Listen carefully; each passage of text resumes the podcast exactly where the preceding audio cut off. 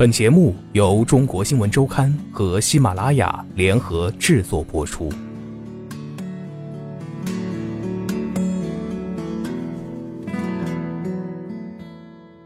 二零零三年十一月十一号，北京的天气已经凉了下来。媳妇儿抱着一条小毯，她特意为小毯做了一个套，把毯子搁在三轮车上，送李三爷出车。毯子是为客人盖腿用的。那辆花三百五十块钱买来的二手车上还备着泥垫子、热水杯。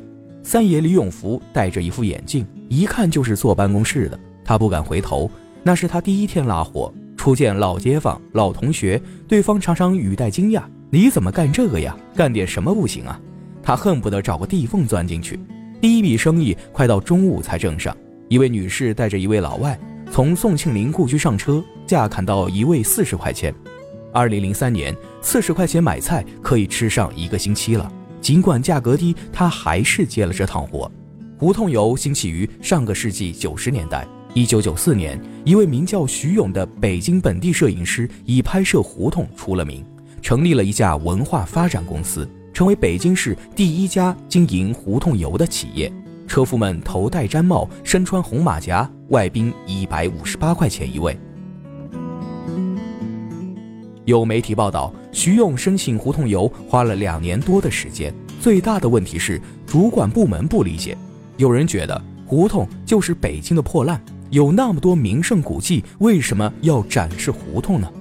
徐勇说服了领导，如果只通过立交桥、高楼大厦来表现城市的面貌，太不全面。只有让人了解老北京，了解北京人的生活状态，才能在对比中看到中国改革开放前后的变化。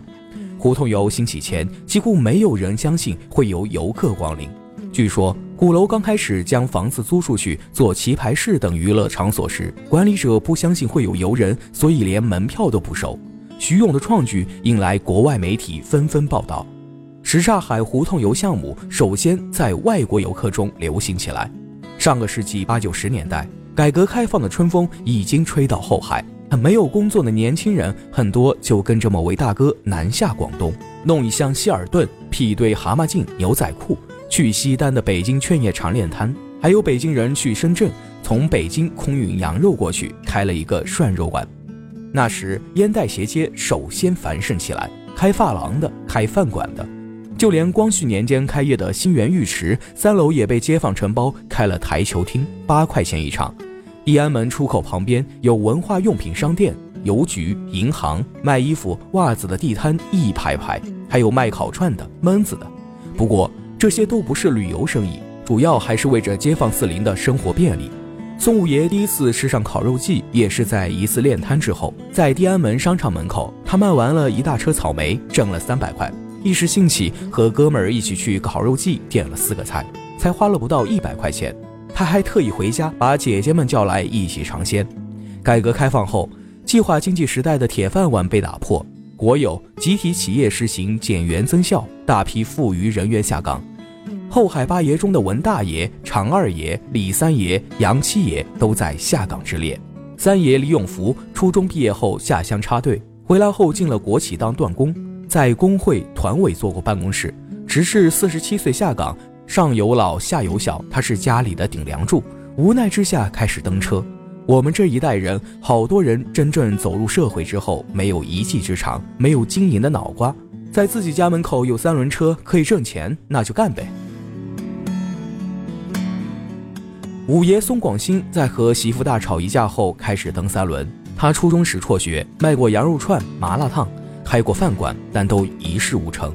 二零零一年，媳妇儿怀着孕，他二十八岁，却还像公子哥似的游手好闲，玩彩票、玩牌儿，就是不正经赚钱。渐渐的，依靠胡同游的兴起，后海八爷们找到了吃饭的营生。刚开始做的外国人多，一天三趟，起码两趟是外国人。文大爷记得，胡同游刚兴起时，国内旅游还不成气候，那时收入全进自己腰包，加上小费，几位爷挣的都不错。一个夏天，功夫鞋得废掉三四双。随着国内游客人数增多，到二零零六年，有二十一家公司经营胡同游，人力三轮车由最初的五十辆增加到约一千八百辆。恶性竞争下，价格也是一降再降。最低时二十块钱就能拉一位客人。还有一些被戏称为“大饼团”的团体游客，十块钱、八块钱一位客人都有。二零零七年，北京市政府颁布了《北京市人力客运三轮车胡同游特许经营若干规定》，开始对胡同游实行特许经营。那时，西城区、宣武区、东城区和崇文区都有不同的胡同资源，而西城区的什刹海胡同游成为北京市第一个对胡同资源实施政府特许经营的项目。原先散兵游泳班在后海揽客的八爷们从此被收编，他们有了上下班时间，还有了黑色车身、红色车棚的统一式样的三轮车，标识齐全。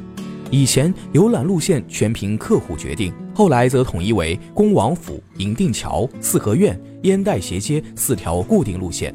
特许经营后，个人的私车不让登了。李三爷将三轮车卖给了一个美国人，美国人曾是他的老客户。买来后，特意将车的棚杆换了新的。没事就在小区里载着三个孩子转圈，还拍了照片发给他看。从咱们这儿拐过去，旁边就是张之洞的故居。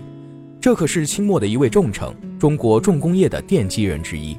有一次拉着客人，李三爷照常介绍景点，客人有些激动，说张之洞了不起，是清末的四大名臣之一呢。那时李三爷还不知道四大名臣都是谁，虚心求教。客人告诉他，其他三位分别是李鸿章、左宗棠、曾国藩。还有一次，他拉着两位台湾的老人家到了重庆王府门口，其中一位老人感慨说：“先生肯定是没有想到啊，他曾经到访过的王府，几十年后他的夫人住进了这个王府的花园，一直到故去。”李三爷知道老人说的是孙中山先生和宋庆龄女士。但究竟是件什么事情呢？老人说，一九一二年辛亥革命的第二年，孙中山曾经到重庆王府拜见摄政王载沣，向他讲了辛亥革命的意义，目的告诉他中国的改朝换代势在必行。当时载沣表示理解，临走时，孙中山还送给他一张自己的照片。第二天，摄政王载沣又回拜了孙中山。回去后，李三爷查阅资料，发现确有此事。三人行必有我师，咱们北京人要脸要面儿，客人问你仨问题，你两个半答不上来，你寒碜。从此他天天看报纸，偶尔看到一块讲什刹海的，就剪下来夹在书里头。后海八爷们喜欢拉台湾客人，特别是老人家，他们对大陆文化特别感兴趣。必去的两个地方，一个是宋庆龄故居，另外一个则是辅仁大学旧址。文大爷还拉过一对八九十岁高龄的台湾老夫妇，是原辅仁大学的教师。六十年前曾在小新开胡同居住过，老院子没有什么变化。他们还意外遇见了一位八十多岁的老街坊，开心的不得了。有人喜欢胡同四合院，有人喜欢王府贝勒府，有人喜欢庙宇。每个人的喜好都是不大一样的。李三爷登车时喜欢和客人互动聊天，当客人认真听，他内心充满自豪。